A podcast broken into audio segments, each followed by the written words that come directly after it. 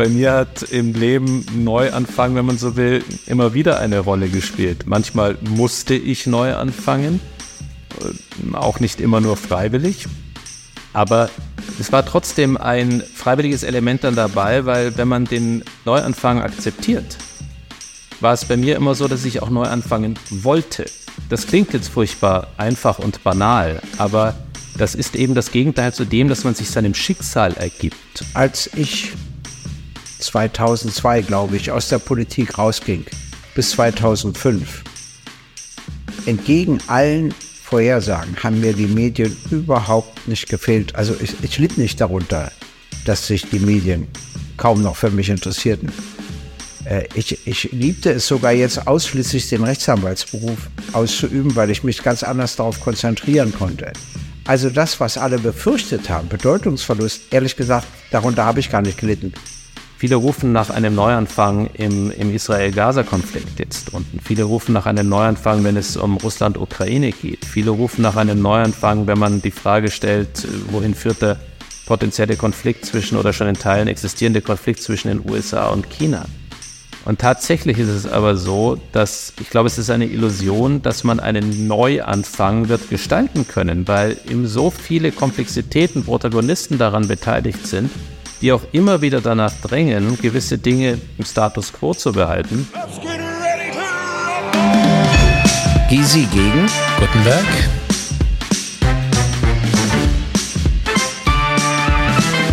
Gysi gegen Gutenberg. Der Deutschland-Podcast. Gysi gegen Gutenberg. Liebe Hörerinnen und Hörer, ich begrüße Sie zur nächsten Runde, sage ich mal, Gysi gegen Gutenberg. Freue mich, wenn Sie wieder sich zugeschaltet haben, wenn Sie uns zuhören. Einige wollen uns auch sehen. Das finde ich nachvollziehbar.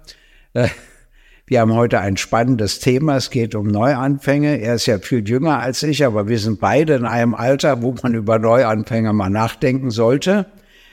Aber vorher muss ich von dir, lieber Karl Theodor, wissen, was hattest du denn für ein besonderes Erlebnis in der letzten Woche? Etwas Absurdes vielleicht oder Abenteuerliches oder zumindest Interessantes?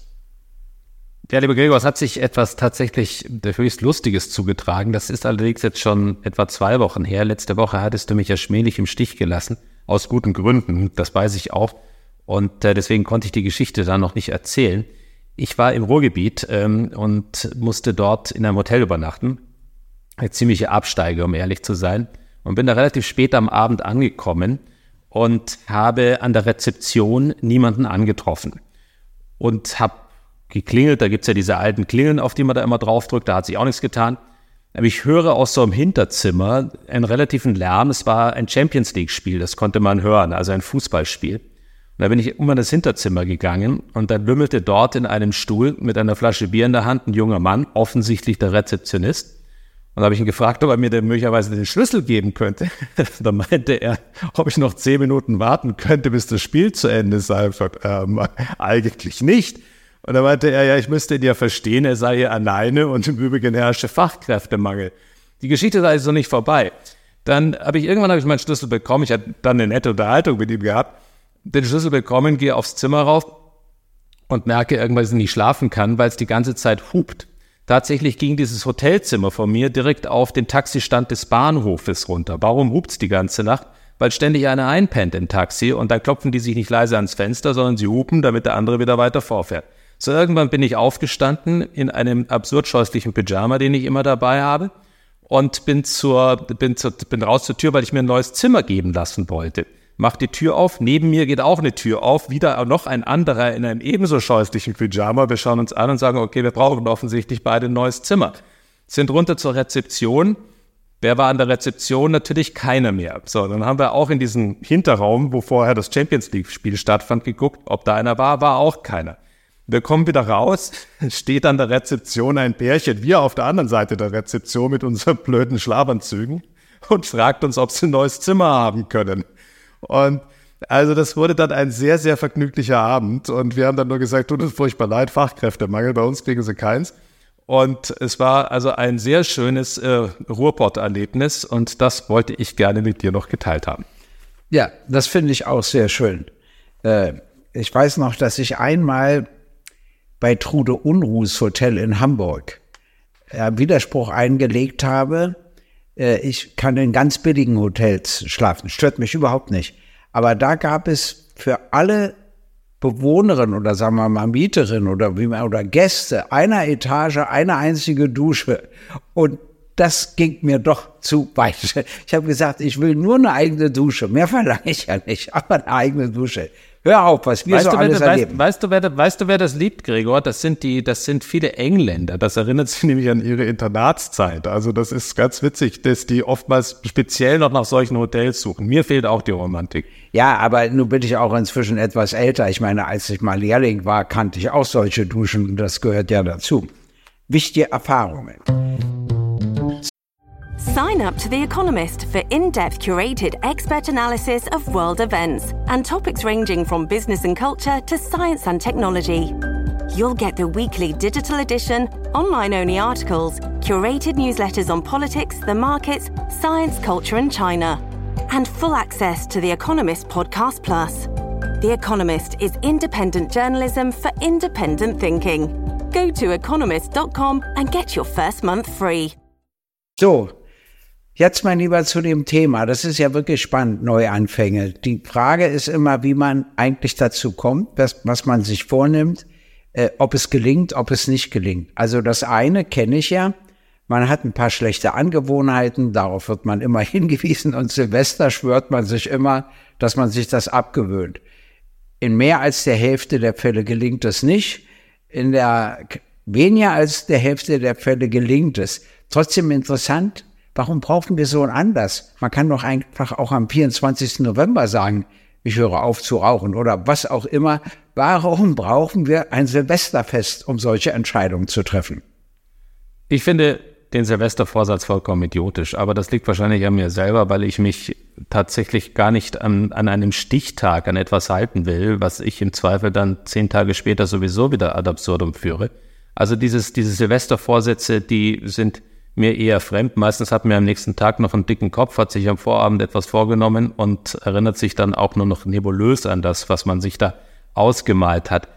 Die Frage bei Neuanfängen ist für mich eher diejenige, ist ein Neuanfang etwas, was zusammenhängt mit einem wirklichen Lebensbruch? Ähm, ist es etwas, was äh, zwingend eine, ein, eine harte, ein hartes Ereignis haben muss oder eines, wo man sagt, da geht es tatsächlich komplett in die andere Richtung? Oder ist, ist das Neuanfangsverständnis ein ganz anderes? Und das ist etwas, was ich lernen durfte über die letzten Jahre, war bei mir auch nicht immer so, dass man begreift, dass eigentlich jeder Moment des Tages ein Neuanfang ist. Also das nimmt dann, wenn man mit diesem Verständnis herangeht an die sicher im Leben immer wieder notwendigen Neujustierungen, die man vornehmen muss, das nimmt diesem Moment auch die Schwere und die Wucht. Wenn man im Grunde dieses tägliche Training hat, dass jede Sekunde des Tages ist in irgendeiner Form ein Neuanfang. Und wenn man mit diesem Bewusstsein herangeht, behält man sich auch die Neugierde, eine gewisse Freude und, und dann, wenn diese schweren Momente kommen, sind sie nicht mehr ganz so hart und überraschend. Das ist zumindest mein Erfahrungswert. Geht es dir da ähnlich? Ja, was du sagst, stimmt natürlich immer in gewisser Hinsicht. Trotzdem gibt es ja wirkliche Veränderungen, Umbrüche, wo man in einer ganz anderen Situation ist. Also zum Beispiel, du entscheidest dich zu einer Eheschließung, du ziehst mit einer Frau zusammen, dann kommen Kinder zur Welt, schon das verändert das Leben vollständig. Oder du trennst dich von dieser Frau, äh, baust eine neue Beziehung auf. Ich will dir mal etwas erzählen, was interessant war. Ein Mitarbeiter der Abteilung Staat und Recht des ZK der SED zu DDR-Zeiten fragte mich mal, warum es so viele Ehescheidungen in der DDR gibt. Und da habe ich ihm geantwortet, weil es die einzige Abwechslung ist. Da, da guckte er mich mit großen Augen an und sagt, wie meinst du denn das? Da sage ich, guck mal, wenn du in Suhl lebst und verheiratet bist, du kannst ja nicht mal nach Berlin ziehen ohne Genehmigung. Äh, selbst wenn du eine Arbeit findest, hast du ja noch keine Wohnung etc. Du kannst auch nicht zu deiner Frau sagen, weißt du was, ich habe jetzt die Schnauze voll, ich gehe einfach im, in ein Hotel mal für einen Monat oder so. Und zwar ging das zwar in einem Hotel in einer anderen Stadt, aber nicht in deiner Stadt. Also als Berliner konntest du nicht in Berlin in ein Hotel gehen. Also zumindest nicht so ohne weiteres. Du konntest ja auch nicht sagen, du fährst nach Paris. Das heißt, die Abwechslung waren begrenzt. Das Angenehme daran war, die Leute wurden nicht gekündigt. Zwangsräumung gab es nicht. Also Kündigungen waren sehr, sehr selten. Zwangsräumungen waren auch sehr, sehr selten. Also so unangenehme Abwechslung gab es nicht. Und da habe ich gesagt, das Einzige, wo du wirklich ein neues Leben führst, ist, wenn du dich scheiden lässt und mit einer anderen Frau zusammenziehst, weil es wird anders gefrühstückt, es wird anders zu Abend gegessen, es gibt andere Gespräche, man sieht sich andere Fernsehsendungen an. Und da hat er gestaunt. Das hat ihn etwas nachdenklich gemacht. Was ich damit sagen will, ist, gesellschaftliche Verhältnisse leisten ihren Beitrag dazu, dass man entweder bestimmte Abwechslungen sucht oder das gar nicht nötig hat, Abwechslung zu suchen und eher auf Beständigkeit aus ist, um den Wirrwarr um sich herum möglichst in Grenzen zu halten. Ich staune auch, ähnlich wie dein damaliger Gesprächspartner, ähm, nennen wir es mal eine kreative Form des Neuanfangs. Aber der Bogen, den du ziehst, äh, ist sicher richtig. Auf der anderen Seite wünscht man manchen Menschen auch gelegentlich die Kraft zum Neuanfang. Solche, die sich halt dann, wie du es gesagt hast, gerade aufgrund der Gegebenheiten von außen, der Komplexitäten, all der Ängste, die bestehen und ähnliches, sich in ihrer Komfortzone einrichten und irgendwann dann auch lethargisch werden. Also im Grunde kaum mehr die Kraft aufbringen, in irgendeiner Form auch mal überraschend und in, in, in positiv, sei es in die eigene Familie, irgendwo anders hineinzuwirken. Und den wünscht man manchmal, dass noch so ein kleines Feuer irgendwo glimmt und nicht nur dieses, dieses dich hingeben. Ich verstehe auf der anderen Seite auch die, die sich glücklich über Jahrzehnte in einem gewissen Lebensrhythmus befinden, mir würde es wahrscheinlich nicht gelingen und ich darf natürlich auch rückblickend sagen, mir ist es auch nicht gelungen. Bei mir hat im Leben Neuanfang, wenn man so will, immer wieder eine Rolle gespielt. Manchmal musste ich neu anfangen, äh, auch nicht immer nur freiwillig, aber es war trotzdem ein freiwilliges Element dann dabei, weil wenn man den Neuanfang akzeptiert, war es bei mir immer so, dass ich auch neu anfangen wollte. Das klingt jetzt furchtbar einfach und banal, aber das ist eben das Gegenteil zu dem, dass man sich seinem Schicksal ergibt. Und das ist das Gegenteil dessen, dass man äh, dann, dass man, dass man, dass man darüber hinweg trübselig wird. Und wenn dieser Wille da ist, dass man sagt, man sieht das als, als eine wirklich nochmal das Leben prägende Herausforderung und geht das mit einer gewissen Grundfröhlichkeit an, ist damit schon viel gewonnen. Und damit geht noch eines einher, wenn ich das noch anfügen darf. Das ist etwas, das hat mir mal einer gesagt, das Wichtigste an einem Neuanfang ist weniger, dass man den Grund als solches äh, begreift. Und natürlich muss man sich reflektieren und muss Fehler analysieren und etwas, warum ein Neuanfang nötig ist. Aber das Allerwichtigste am Neuanfang ist die Kunst der Versöhnung. Und äh, das, es hat irgendjemand mal gesagt, Versöhnung ist die Kunst, den Zauber eines Neuanfangs ein zweites Mal zu spüren. Und das ist eine Versöhnung, die gilt jetzt nicht nur den anderen, auch sicher, die möglicherweise den Neuanfang mit verursacht haben. Das gibt es ja auch manchmal. Oder eine Versöhnung mit der Situation, sondern es ist eine Versöhnung mit sich selbst, die in meinen Augen ganz, ganz entscheidend ist. Ja, muss, muss natürlich unterscheiden. Also, wenn Menschen alkoholabhängig sind und sich wirklich vornehmen, das zu überwinden. Sie werden es übrigens alleine nicht schaffen. Sie brauchen auch äh, Hilfe dabei, Unterstützung. Einmal von Fachleuten und zum Zweiten von der Familie. Das Problem ist nur, wenn sie es nicht schaffen, ist die Enttäuschung so tief, dass sie kaum noch den Mut finden, es erneut zu versuchen. Wenn sie es schaffen, sind sie wahnsinnig stolz auf sich. Und das stelle ich mir ungeheuer schwierig vor. Äh, ich hatte solche Mandanten, die alkoholabhängig waren und ich weiß, wem es mal gelungen ist. Und in meisten muss ich ehrlicherweise sagen, ist es nicht gelungen. Die zweite Neuanfang, den ich kenne, das ist dass eine Ehe nicht funktioniert oder eine Beziehung nicht funktioniert, wobei, was kaum jemand weiß, die Mehrheit der Ehen halten ein Leben lang. 40 Prozent nicht, aber immerhin 60 Prozent halten ein Leben länger. Wir sind beide kein leuchtendes Beispiel, das weiß ich. aber das ist gar nicht meine Frage. Meine Frage ist, die brauchen eine bestimmte Art von Abwechslung offensichtlich nicht. Obwohl die sich ja ausstreiten und zanken, aber die Grundsolidarität bleibt erhalten bis ins hohe Alter. Lohnt sich auch mal drüber nachzudenken. Dann gibt es einen Neuanfang bei Krankheiten. Also, und zwar nicht eine kleine Erkältung, sondern du wirst richtig krank. Und die Ärztinnen und Ärzte weisen dir nach, dass du falsch gelebt hast und dass du deshalb so krank geworden bist. Und dann gibt es zwei Fehlentscheidungen. Die eine, meines Erachtens, die eine kann darin bestehen, es nicht zur Kenntnis zu nehmen. Also zu sagen, ich mache einfach so weiter. Die andere kann darin bestehen, es zu sehr zur Kenntnis zu nehmen. Das heißt, sein Leben nicht mehr zu genießen, sondern so einspurig zu verbringen, nur noch nach bestimmten Vorbehalten beim Essen, beim Trinken, beim Bewegen, beim Schlafen, weiß ich was, in allen Bereichen, dass du eigentlich kein Vergnügen mehr hast am Leben. Mhm. Und, und beides haben eines, eines gemeinsam. Beide haben eines gemeinsam, sie führen konsequenterweise zum Tod. Das eine etwas früher, das andere etwas später. Na gut, zum Tod führt konsequenterweise immer alles. Ja, es ist, kann mich noch an keinen Menschen erinnern, der übrig geblieben ist. Aber äh, trotzdem finde ich das interessant, dass man da das richtige Gefühl für Entwicklung muss. Neu anfangen, aber nicht überziehen im Neuanfang, also den Genuss nicht vergessen. Und dann würde ich dich mal gerne nach der Politik fragen. Und zwar, das Erste, was ich festgestellt habe, Leute wie Helmut Kohl, aber auch andere, die sind in vollem Stress.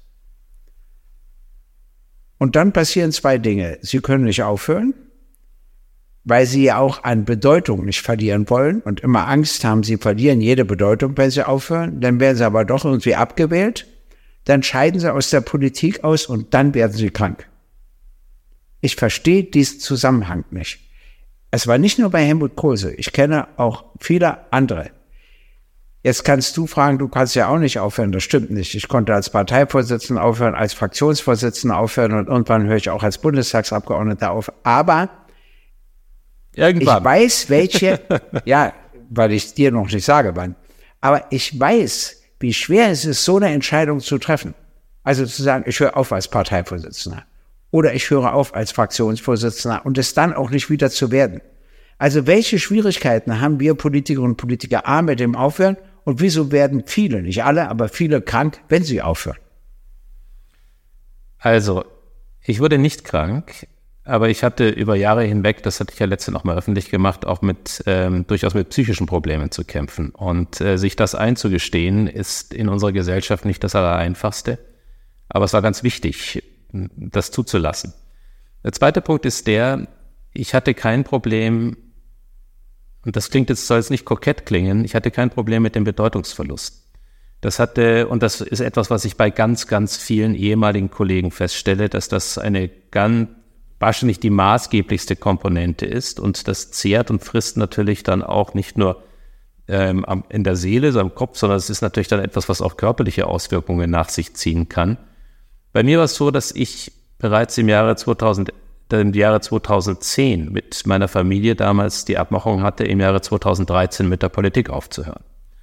Und das war innerlich gefestigt, dieser Beschluss. Dann kam es äh, dummerweise ein bisschen früher, aber so dummerweise war das gar nicht, sondern es tat mir rückblickend enorm gut. Also für mich war es ganz wichtig, in einem vergleichsweise jungen Alter, wo ich ja einen vollkommen bizarren Höhenflug erlebt hatte, das hast du ja damals auch mitbekommen, auch wieder geerdet zu werden und in einem jungen Alter feststellen zu müssen, dass es bedeutsamere Dinge gibt als das Scheinwerferlicht und im Zweifel, ist an anderer Stelle auch schon mal gesagt, einfach auch nur überschätzt zu werden und sich einem Druck auszusetzen, der mit der Normalität des Lebens vergleichsweise wenig zu tun hat. Also für mich hatte das was Befreiendes. Und trotzdem, jetzt komme ich nochmal zu diesem körperlichen Aspekt, den du genannt hast, ist es schon so, dass wenn man voll im Geschirr ist und du bist es ja auch viele Jahre gewesen, du bist jetzt jemand, der sehr viel eleganter mit den Belastungen des Tages umgehen kann. Aber ich habe faktisch über Jahre hinweg maximal fünf Stunden geschlafen, meistens weniger. Man sieht seine Familie nicht, man wird vom Adrenalin gesteuert im Wesentlichen. Und vor dem Hintergrund war es bei mir dann schon auch so, als dann plötzlich der Rücktritt kam, ist man vollkommen plattgeschossen. Und man muss erstmal, ich habe Monate gebraucht, um meinen Körper wieder auf einen normalen Rhythmus, an einen normalen Rhythmus gewöhnen zu können. Und das, was wir da machen, ist schon Raubbau treiben an all dem, was, was, was, was, was, was eigentlich eine Normalität ausmachen könnte. Und wenn einen nur noch das Adrenalin treibt, das ist ja letztlich das, was im Grunde immer wieder den Körper dann auch weiter laufen lässt, aber natürlich auch dazu führt, dass der Geist irgendwann ähm, zu leiden beginnt dann, glaube ich, ist man auf einer sehr gefährlichen Spur und das führt zu dem, was du vorhin beschrieben hast. Also das ist jetzt meine sehr persönliche Erfahrung, die ich hier hatte, aber eine, die, wo ich nur sagen kann, Gott sei Dank hatte ich die Möglichkeit, da die Reißleine ziehen zu können. Ich meine, andere bleiben ja dann auch sitzen und klammern und ähnliches. Da war bei mir damals ganz klar die Entscheidung, das ist ein endgültiger Schritt und einer, der mir eigentlich nur gut getan hat. Als ich 2002, glaube ich, aus der Politik rausging, bis 2005. Entgegen allen Vorhersagen haben mir die Medien überhaupt nicht gefehlt. Also ich, ich litt nicht darunter, dass sich die Medien kaum noch für mich interessierten. Äh, ich, ich liebte es sogar jetzt ausschließlich den Rechtsanwaltsberuf auszuüben, weil ich mich ganz anders darauf konzentrieren konnte. Also das, was alle befürchtet haben, Bedeutungsverlust, ehrlich gesagt, darunter habe ich gar nicht gelitten. Und wenn mich nicht Oskar Lafontaine in einem positiven Sinne genötigt hätte, weil er sagte, er kommt und er will die WASG damals und die PDS vereinigen, aber nur unter der Bedingung, dass ich zurückkomme. Und dann habe ich mich entschieden, wieder zurückzugehen, hätte ich das noch gar nicht gemacht. Aber eins muss ich dir auch sagen. 2004 hatte ich mein richtiges Krankheitsjahr. Drei Infarkte, ein Aneurysma am Gehirn, das operiert werden musste. Und äh, da habe ich mir auch so überlegt, vorher immer in diesem Stress und dann lässt der Stress nach und plötzlich so, als ob der Körper sich meldet und sagt, so jetzt kriegst du die Rechnung. Ja, äh, bis dahin warten wir still, aber jetzt kriegst du die Rechnung. Und das war übrigens auch interessant. Als ich äh, operiert war am Aneurysma im Gehirn, und danach hatte ich meinen ersten öffentlichen Auftritt mit Alfred Rittlitzka im Deutschen Theater, obwohl ich ja 2004 war, das gar keine Medien mehr hatte. Eine ganze Reihe war voller Journalistinnen und Journalisten, die interessierten sich nicht für Alfred Rittlitzka, die wollten bloß wissen, welche Meise ich jetzt habe. Die dachten, na, na, nee, oder dass ich immer mit dem Kopf wackle oder weiß ich was. Also sie haben sich gedacht, irgendwas muss ja bei einer Hirnoperation passiert sein. Das fand ich nun wieder witzig. In Wirklichkeit ist es übrigens so, dass du nach so einer Operation fehlen dir Vokabeln. Also du setzt auch Fremdworte falsch ein. Aber mein Freund Alfred Rittlitzka war so ein schwerer Alkoholiker, der trank von 11 bis 12.30 Uhr, so pünktlich habe ich selten aufgehört, drei so große Gläser Wodka, dass meine Schwächen gar nicht auffielen. Ja, weil seine Stimme wurde natürlich immer blasser und so. Also es war für mich eine spannende Veranstaltung, ehrlich gesagt. Und die Journalistinnen und Journalisten waren etwas enttäuscht, weil sie sich mehr Macke von mir erhofft hatten, als sie zu sehen bekamen. Werde ich auch nicht du sprichst vergessen. Von dem, du, sprichst von, du sprichst von dem Bildhauer Alfred Ritlichka, nicht? Ja. Äh, von dem Künstler. Ein, ja. ein fantastisch. Der, der war ja, fantastisch. ja. Aber Also dass eben dir, ich hätte das natürlich auch, ich hätte, ich hätte das schon gerne erlebt, den Moment, wo dir Worte fehlten. Ähm, Ja. Das wünscht Ja. man sich natürlich gelegentlich auch mal in diesem Podcast. Erlebst du nicht mehr, ähm, erlebst du nicht mehr. Aber äh, es gibt natürlich auch andere Neuanfänge, also politische Neuanfänge. Oder ich sage jetzt mal für alle Ostdeutschen, war das Ende der DDR und der Beginn als Bürgerinnen und Bürger der Bundesrepublik Deutschland natürlich ein Neuanfang in jeder Hinsicht. Schon vorher die frei konvertierbare Währung, schon vorher der Rücktritt von Honecker etc., also das Zusammenbrechen der DDR, das hat auch viele überfordert. Äh, es, jeden Tag passierte etwas in der DDR, was du am Vortag für ausgeschlossen gehalten hast, dass es in der DDR je passieren kann, aber es passierte trotzdem. Und da habe ich erlebt, wie anstrengend, auch bejahend, auch verneinend solche Neuanfänge sein können. Und da ist mir Folgendes aufgefallen. Das wollte ich dir mal erzählen. Jede Gesellschaftsstruktur entwickelt ihre Instrumente. Ein wichtiges Instrument in der DDR war die Eingabe. Die Eingabe an den Staatsrat der DDR, dass du mit irgendwas nicht einverstanden warst. Und in vielen Fällen wurde dann auch wirklich äh, geholfen und nachgegeben, in vielen Fällen natürlich auch nicht, also unterschiedlich. Dieses Instrument hatte plötzlich keine Bedeutung mehr. Wenn du Arbeiter warst, Dreher, und es kam jemand, um dich zu werben, zur Wahl zu gehen, ganz egal wie die Wahl war, und du sagtest, nee, ich gehe diesmal nicht hin, ihr habt mir das letzte Mal versprochen, der, das Dach wird repariert, das ist aber nicht repariert worden, ich habe hier immer noch einen Schaden an meiner Wohnung, deshalb gehe ich nicht wählen, dann hatte er eine Chance, dass das Dach repariert wird. Und ich habe damals zu Eberhard Diebchen, regierender Bürgermeister von Berlin, gesagt, Sie dürfen nicht unterschätzen, dass die Eingabe keine Relevanz mehr hat.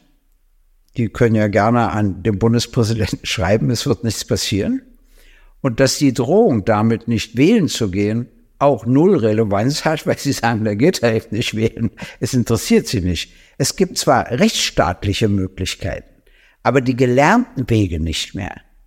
Und niemand hat sich damit beschäftigt und hat sich Gedanken gemacht, wie kann man jetzt den Leuten helfen, dass sie mit dieser Gesellschaft wirklich zurande kommen. Man hat einfach gesagt, nur ist ja alles freiheitlicher und demokratischer und das müsst ihr alle toll finden. Und das, glaube ich, war ein Fehler. Ja, es ist eine, eine Überforderung und sie ist umso mehr eine Überforderung, wenn diejenigen, die den Neuanfang postulieren, ihm teilweise selbst gar nicht verstanden haben. Das ist ja an der politischen Spitze ja auch oftmals der Fall und damit gar nicht kommunikativ in der Lage sind, das dann auch zu transportieren. Es ist auch interessant, oftmals ist es ein Neuanfang, der den Menschen abgenötigt wird und das politische Ereignis selbst ist oftmals eher ein Prozess, ist ja etwas, was ist, ist ja, wenn man sagt, was sind denn die ganz großen, oder oft wird nach dem politischen Neuanfang gerufen. Und ich glaube, der Fall der Mauer war damals mit Sicherheit einer der historisch großen Neuanfänge. Das steht vollkommen außer Frage. Aber wenn wir uns mal die Konfliktfelder dieser Tage anschauen, Viele rufen nach einem Neuanfang im, im Israel-Gaza-Konflikt jetzt und viele rufen nach einem Neuanfang, wenn es um Russland-Ukraine geht. Viele rufen nach einem Neuanfang, wenn man die Frage stellt, wohin führt der potenzielle Konflikt zwischen oder schon in Teilen existierende Konflikt zwischen den USA und China. Und tatsächlich ist es aber so, dass ich glaube, es ist eine Illusion, dass man einen Neuanfang wird gestalten können, weil eben so viele Komplexitäten, Protagonisten daran beteiligt sind, die auch immer wieder danach drängen, gewisse Dinge im Status quo zu behalten. Und deswegen der Neuan das, das Neuanfangselement die Menschen trifft, die von einem Konflikt betroffen sind, aber die Politik als solches sich weiterhin im Prozess befindet. Und das ist ein Teil Entkoppelung, der hier stattfindet. Also auch im Kopf. Die Menschen sind mit etwas Neuem konfrontiert, mit einem Kriegsszenario, mit, mit, mit, mit entsetzlichen Erlebnissen, mit all dem, mit dem Verlust von Heimat, allem, allem, allem. Aber die jeweiligen, die jeweiligen Protagonisten, die an den Hebeln sitzen, sind im Grunde in der Weiterführung des Tagesgeschäftes in irgendeiner Form gefangen. Also das ist schon im Grunde vom Kopf so eine unterschiedliche Herangehensweise, dass die Kommunikation deswegen oft schon versagen muss. Also deswegen glaube ich, dass wir hier über unterschiedliche Ebenen, gerade im politischen, des Neuanfangs sprechen müssen. Die Demokratie ermöglicht immer wieder den sogenannten Neuanfang. Und wenn man sich mal aber genau anschaut, was in den letzten 20, 25, 30 Jahren, was waren die großen Neuanfänge in der Bundesrepublik Deutschland, da fallen einem nicht so viele Dinge ein. Und die Menschen haben es aber teilweise ganz anders empfunden. Und da, glaube ich, ist ein Teil der Entkoppelung, die wir oftmals haben, auch des politischen Denkens und Lebens und das, was die Menschen unten empfinden. Oder bin ich hier völlig auf der schiefen Spur? Nein, nein, nein, nein. Wir, wir leben, also ich muss es einfach so sagen, ich habe es hier aber schon mal gesagt, es ist absurd, aber es ist so, im Kalten Krieg war die Welt stabiler als heute. Das heißt, die Menschen sind heute verunsicherter. Du kannst nicht sagen, wenn die Sowjetunion und die USA wie damals sich irgendwas verständigen, dann bleibt das auch so. Dass es gibt heute diese Gewissheiten überhaupt nicht mehr. Das Verhältnis USA-China ist äußerst schwierig. Trotzdem passieren zwei Dinge. Äh, der Krieg Russlands gegen die Ukraine ist schlimm, aber wenn es zu einem Frieden kommt, bin ich davon überzeugt, ist er stabiler als Minsk I und Minsk II.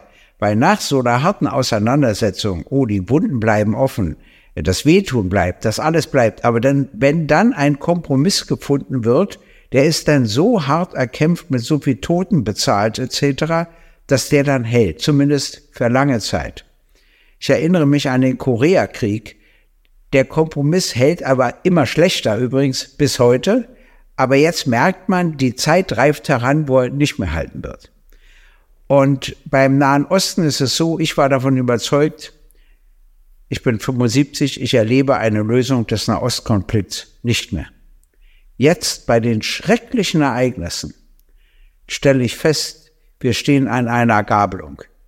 Entweder gibt es dort einen katastrophalen Flächenband unter Einbeziehung von Libanon, vielleicht auch Iran und vielen anderen Ländern, oder es gibt eine Konfliktlösung.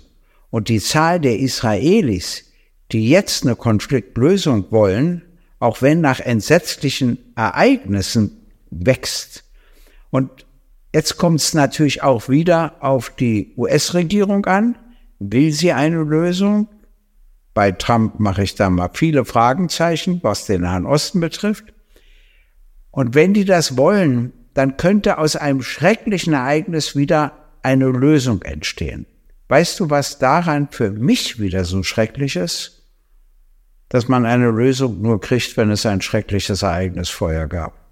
Bei manchen ja, politischen was, Erscheinungen. Ähm, das finde ich furchtbar. Das, das, ist, das ist fürchterlich und da wird man auch zum Zyniker, weil am Ende des Tages manche Lösungen tatsächlich erst durch Katastrophen sich herausgebildet haben.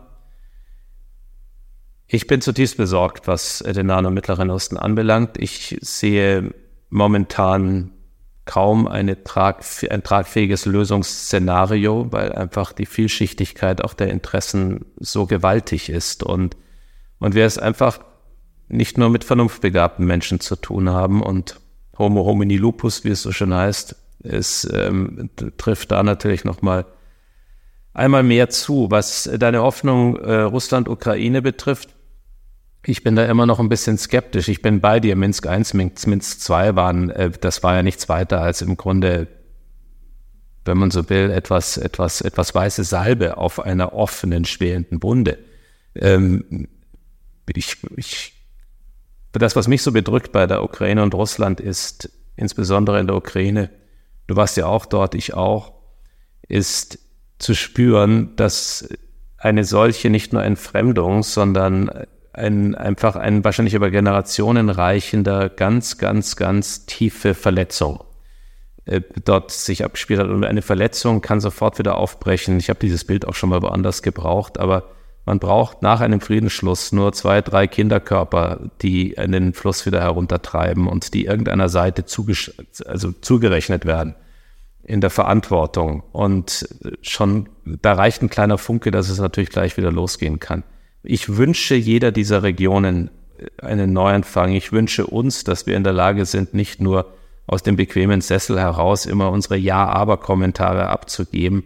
Ich wünsche im Grunde auch in dem Sinne uns einen Neuanfang in der Betrachtung dieser Welt, die sich in einer Form aufgefächert hat, wie man es kaum je gesehen hat und eine, die nicht nur von Angst geprägt ist. Das ist, das ist übrigens vielleicht die einzige Parallele zum Kalten Krieg, was du jetzt gerade gesagt hattest. Natürlich gab es da eine ganz andere Form der Angst, die die Stabilität begleitet hat. Und, und der Neuanfang hat sich natürlich dann aus einer aus, aus Ausfügungen der Geschichte und natürlich auch aus einzelnen Protagonisten und insbesondere aus sehr vielen mutigen Menschen dann ergeben. Wenn Politiker gar nicht mehr weiter wissen, dann versprechen sie den Neuanfang. Ob er dann kommt, das, Wobei es so das ist, eine andere Frage. Wenn du äh, eine Diktatur hast oder ähnliche Strukturen, dann gibt es in dem Sinne ja meistens keinen Neuanfang, weil ja die Chefs etwas Neues machen müssten, was sie ja nur selten tun. Aber wenn es zu einem neuen Neuanfang kommt, dann zu einem radikalen, weil dann findet ein richtiger Umbruch statt. Äh, das ist etwas, was in der Demokratie zumindest bisher nicht stattfindet. Äh, da ist dann zum Beispiel so etwas wie Willy Brandt ein Neuanfang gewesen in bestimmter außenpolitischer Hinsicht. Aber Helmut Kohl war dann auch wieder ein Neuanfang in anderer Hinsicht. Äh, ich sage ja immer, es gab nur drei Kanzler, behaupte ich, die wirklich ein politisches Ziel hatten, das sie auch erreichten. Das war Konrad Adenauer, das war Willy Brandt und das war Helmut Kohl. Äh, Ludwig Erhard und Schmidt, auch Schmidt, nachher, als er alt war, wurde er immer besser, aber in der Zeit als Kanzler und auch Merkel, muss ich sagen, haben Deutschland verwaltet. Das ist was anderes. Aber ich habe nie so erkannt, das tiefe Ziel, wo sie hinwollen. Zum Beispiel Kohl wollte unbedingt die europäische Integration. Äh, Konrad Adenauer wollte unbedingt die Einbindung in die gesamte Westallianz. Und Willy Brandt wollte den Austausch und den Neuanfang im Verhältnis zu Osteuropa etc. So, und das finde ich auch spannend. Äh, ich möchte eigentlich immer eine Kanzlerin oder einen Kanzler haben, wo ich weiß, das ist sein politisches Ziel, egal ob ich es teile oder nicht. Und damit wird seine Politik berechenbar. Wenn er kein oder sie kein politisches Ziel hat, ist die Politik nicht berechenbar. Die ist zufällig. Ja, es hat ja mal der Soziologe Ulrich Beck hat das ja mal ähm, Merkel-Javelismus genannt. Ähm, dieses, sagen wir mal, ähm, ich zitiere, das ist jetzt nicht nur von mir, sondern dass, dass ich, beziehungsweise ich zitiere jetzt in dem Sinne, ich, Zitaten muss ich hier aufpassen, aber ich, ähm, aber in dem Sinne, dass ich nochmal so ein paar Gedanken aufgreife, dass ist, ist sie sicherlich eine brillant begabte, wenn man so will, Tagespolitikerin des Tagesgeschehens war. Und ähm, aber auch viele in der Zeit beklagt haben, was ist eigentlich, was ist die, gut, es gibt jetzt einen Sprung mit Visionen, wer Vision hat, soll zum Doktor gehen. Und trotzdem ist es, glaube ich, in unserer, gerade in unserer kurzlebigen Welt so wichtig, auch die Gedanken zu entwickeln, was sind Szenarien in drei, fünf oder zehn Jahren, ob sie nun eintreffen oder nicht, aber sich tatsächlich damit zu beschäftigen und den Menschen ein Gefühl der Sicherheit damit auch zu geben. Viele Menschen fühlten sich sicher, weil sie das Gefühl hatten, die hat Nerven wie Stahl und das ist etwas, was uns in diesen bewegten Zeiten zumindest im Tagesgeschehen hilft. Aber andere haben natürlich eine noch mal eine Erwartungshaltung, die hinzukommt. Und dann ist es, ich, der, Volker Beck hat dann, hat dann äh, der, nicht Volker Beck, das ist der Grünpolitiker, sondern der, der, der Ulrich Beck hatte, der ist auch schon verstorben, der Soziologe. Er meinte dann so ein bisschen in, in der Hinsicht, dass man, wenn man sich alle Optionen immer offen hält, aber das mit Nachdruck macht, ist das sicher politisch wirkkräftig, aber das ist natürlich dann entfernt davon, dass man ein großes Ziel irgendwo hat in der Hinsicht. Ich habe mal gesagt, es gibt auch politische Verantwortungsträger, die haben die Kunstfertigkeit entwickelt, sich jeden Tag um 170 Grad zu drehen. Warum 170? Weil wenn man sich zweimal dreht, dann landet man nicht am selben Ort und ähm, hat immer noch 20 Prozent Spielraum dazwischen. Und das ist etwas, was dann im Zweifel weder die Wähler noch die Journalisten noch andere als solches dann wahrnehmen. Also das ist etwas, da kann man sagen, okay, ist auch eine Form des Neuanfangs, jeden Tag aufs Neue neu zu gestalten, im Zweifel auch mit einer politischen Wendung.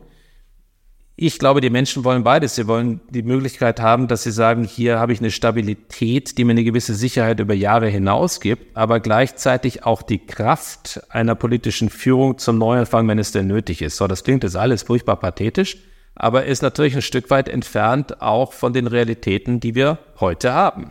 Ich habe einen Mann kennengelernt und durch den habe ich was begriffen. Der war ein 300-prozentiges SED-Mitglied. Also hat alles vertreten, was von oben kam, keine kritischen Bemerkungen und so weiter. Dann wurde er ein scharfer Gegner der SED und ging zu den Grünen. Da war aber ein ganz scharfer Vertreter aller Standpunkte der Grünen. Dann verließ er die Grünen und ging zur CDU und war durch und durch konservativ und gab der CDU einfach von Beginn der Geschichte an recht. Jetzt will er in die AfD gehen. Und da habe ich eins begriffen. Er hat sich nie geändert. Er hat sich in Wirklichkeit nicht geändert. Er hat die Parteien gewechselt, das stimmt. Aber er selber hat nie einen Neuanfang gefunden, sondern er blieb eigentlich immer so, wie er war, nur dass sozusagen das äußere Hemd ausgetauscht wurde. Das ist für mich kein Neuanfang, habe ich festgestellt. Nein, das ist die, das ist die Neigung zum Opportunismus. Und um nicht entlarvt zu werden, dass man Opportunist ist, legt man sich einen neuen Mantel um. Und, äh, und, und, und der Mantel sitzt ja meistens, zumindest für eine Weile. Und wenn er dann zu eng oder zu weit wird, dann kommt der nächste Mantel. Lieber Gregor, wer, welche Erkenntnisse muss ein Mensch gewinnen, um sich wirklich zu verändern, um einen Neuanfang zu wagen? Ich habe so drei Punkte. Was sind deine? Also erstens muss er es richtig wollen, sonst hat es gar keinen Sinn. Wenn er so aufgedrückt ist, bei seinen Freunden ihm sagen, du musst das verändern, aber in seinem Inneren sieht das ganz anders aus, dann hat es keinen Sinn. Wenn, muss man es wirklich wollen. Das Zweite, was ganz wichtig ist, muss ich dann wirklich darauf einstellen. Also ich war Rechtsanwalt und plötzlich ging ich in die Politik zum Ende der DDR. Aber dann habe ich mich auch richtig auf die Politik eingelassen. Ich habe zwar den Rechtsanwalt nie abgegeben, das ist wieder auch so eine typische Seite von mir, also nie was ganz zumachen, auch interessant. Aber wenn du dich nicht völlig auf den Neuanfang einlässt, sondern sagst, ach, ich bleib mal zur Hälfte noch im Alten oder zu drei Viertel im Alten, ist es keiner. Du musst dich wirklich darauf einstellen. Und das Dritte ist, Du darfst nie vergessen, wie du vorher warst. Und wenn du dich korrigierst, ist das okay, aber du darfst Menschen nie danach beurteilen, wie du jetzt bist und vergessen, wie du mal warst. Das geht nicht, sondern du musst ihm sagen, naja, die sind noch in einem anderen Stadium und so weiter. Also der Mann, von dem ich sprach, nachdem er nicht mehr SED war, so ein scharfer Gegner der SED, hat er jedem vorgeworfen, kein scharfer Gegner der SED zu sein. Da habe ich zu ihm gesagt, aber du warst doch selber über Jahre. Das vergisst er einfach. Das, das streicht er in seinem Gehirn. Das geht nicht. Also wenn du das beachtest, das heißt, du musst ihn wirklich wollen, du musst dich wirklich darauf einlassen und darfst nie vergessen, wie du vorher warst. Nie vergessen. Und musst das bei anderen tolerant berücksichtigen. Dann kann ein Neuanfang gelingen. Ich finde alle drei Punkte richtig, stimme ich dir tatsächlich zu. Ähm, nicht wirklich revolutionär in unserer Sendung, aber ich habe noch drei, die dazukommen. Ich glaube, eine Erkenntnis ist, dass Risiko und Risiko nehmen, und das ist ja etwas, was mit einem Neuanfang zusammenhängen kann, kein mordlustiges, gefräßiges Monster ist. Allerdings tun wir uns mit unserer deutschen Mentalität mit dieser Erkenntnis manchmal schwer. Das zweite ist, bei einem Neuanfang sich um Himmels Willen nicht primär an den Erwartungen anderer auszurichten, sondern die eigenen definieren und auch verfolgen. Klingt einfach, misslingt aber ganz vielen. Und der dritte Punkt ist der, ich habe es am Anfang schon mal angerissen, ist, sich nicht von der Vergangenheit und Zukunftsängsten leiten zu lassen und äh, insbesondere jetzt auch nicht von jenen, die einem versuchen, beides immer wieder auch aufs Brot zu schmieren, beziehungsweise einen diese Ängste zu geben. Also, dass wir in unserem Land nicht unbegabt sind, was Häme anbelangt und was Schadenfreude betrifft, mit Blick auf Vergangenheit, das ist hinlänglich bekannt. Aber gleichzeitig gibt es auch Leute, die eben diese Ängste vor der Zukunft bedienen. Und ich glaube, das ist schon entscheidend. Wir kommen Gregor, langsam zum Ende unserer Sendung, einmal wieder viel zu schnell. Wir könnten, glaube ich, lange weiter, weiter, weiter, weiter sprechen.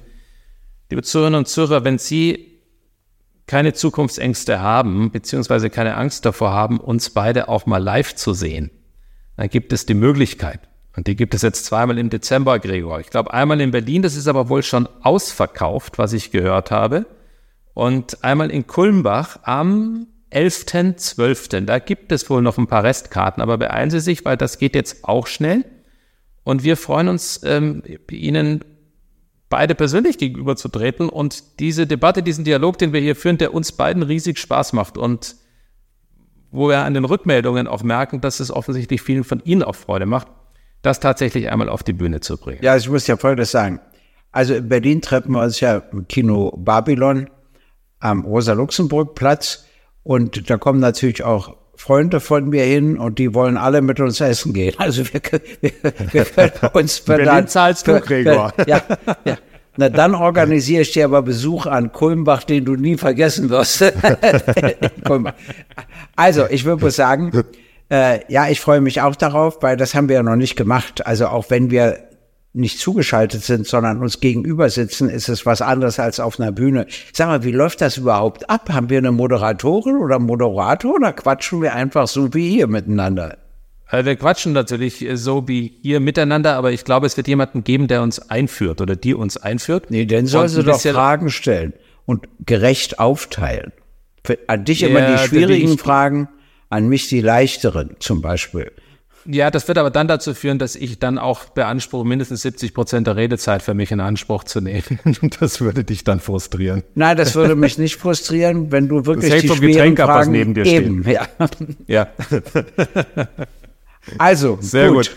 Wir müssen und wenn Sie uns schreiben wollen, machen Sie das bitte unter. Jetzt letzte Woche war ich komplett aufgeschmissen, Gregor. Ich war alleine.